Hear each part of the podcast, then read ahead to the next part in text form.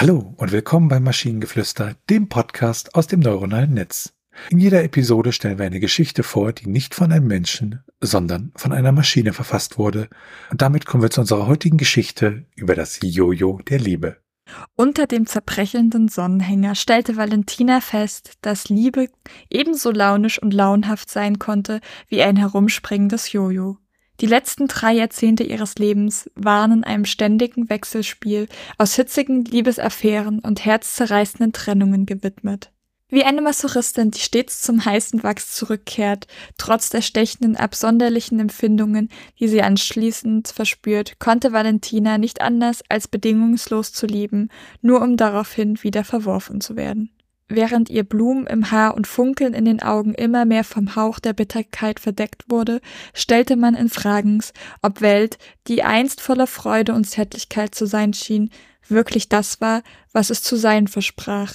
Aber auch in diesen Zeiten des Zweifelns blieb Valentina gnadenlos romantisch, gepeinigt von der sündigen, stechenden Sehnsucht, geliebt zu werden und zu lieben.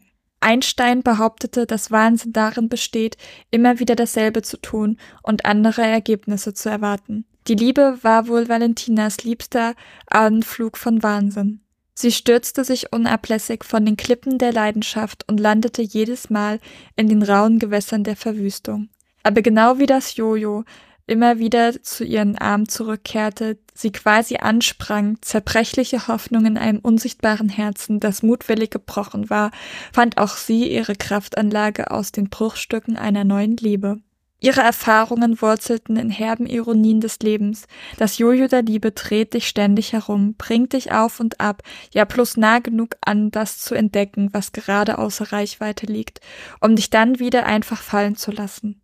So wie es schwindelerregend ist, das Zentrum einer sich ständig drehenden Welt zu bewohnen, ist es genauso trunkenmachend aufzugeben, sie zu kontrollieren. Eine beißende Geschichte, ja, aber in den Wesentlichen das Vertiktion dessen, was Liebe sein kann. Immerwährend, bemüht, aber nie erreichbar, genährt von der Hoffnung, welche uns im Jojo der Gedanken heruntergelassenen Herzens empfängt, nur um sie wieder wegschmettern zu werden durch die widerspenstige Realität unserer Wünsche. Es zeigt uns zweifellos auf, in dem Wesen einer Liebe zu graben, ist weder für Weicheier noch für die Schwachen. Es ist die Mutprobe dieser Lebenslaufbahn. Aber fragt man Valentina, sie würde es immer wieder tun, einzeln der Liebe wegen. So die letzten drei, vier Geschichten hatte ich das Gefühl, wir hatten immer sehr, sehr komplexe Satzstrukturen, aber auch sehr schön und poetische äh, Geschichten. Also was mir hier zum Beispiel gefallen hat, war der Satz, wie eine Masochistin, die stets zu heißem Wachs zurückkehrt, trotz der stechenden, absonderlichen Empfindung, die sie anschließend verspürt, konnte Valentina nicht anders als bedingungslos zu lieben, nur um daraufhin wieder verworfen zu werden. Und ah, großartige Beschreibung und Analogie, also ah, hat mir sehr gefallen. Ich fand den ganzen Absatz von Einstein Beginn sehr, sehr schön, mit dem Einstein behauptet und so weiter. Und dann die, die Liebe war wohl Valentinas liebster Anflug von Wahnsinn. Oh, wunderschön. Sie stürzte sich unablässig von den Klippen der Leidenschaft und landete jedes Mal in den rauen Gewässern der Verwüstung.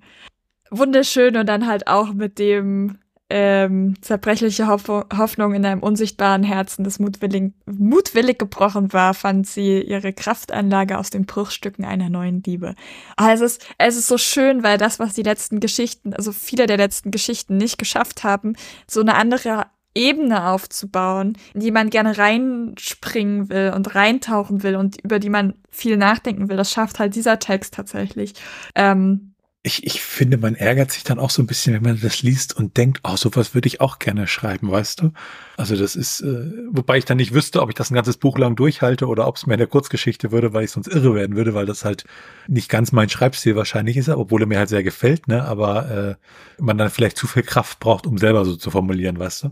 Das glaube ich, halt ja einer der komplexeren Arten zu schreiben. Das ich weiß auch nicht. Ich glaube auch, dass es tatsächlich einer der ersten Texte ist, bei denen ich mir so denke, das hätte ich auch gerne sowas in die Richtung geschrieben. Ähm, und so, ganz oft ist es halt so dieses Ja, ist halt ganz nett. Aber ich glaube, das ist jetzt so, oder 250. Text, oder das ist so das, das erste Mal, dass ich wirklich dachte, so, die KI hat wirklich irgendwas ziemlich Geniales geschaffen. Ja, ich denke, ich möchte schließen mit den Worten, So wie es schwindelerregend ist, das Zentrum einer sich ständig drehenden Welt zu überwohnen, ist es genauso trunkenmachend aufzugeben, sie zu kontrollieren. Und wenn ihr Ideen oder Stichwörter habt für eine Geschichte aus der Maschine, zum Beispiel über Ghosting, dann schreibt uns eure Ideen per E-Mail an info.t1hub.net oder über das Kontaktformular auf der Webseite. Bis zur nächsten Episode von Maschinengeflüster. Bye bye. Tschüssi.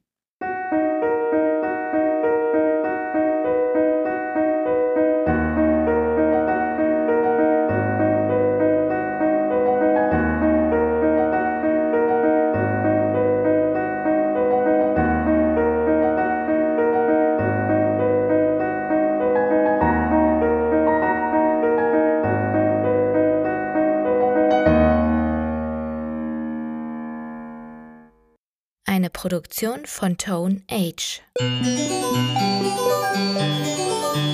T1H.net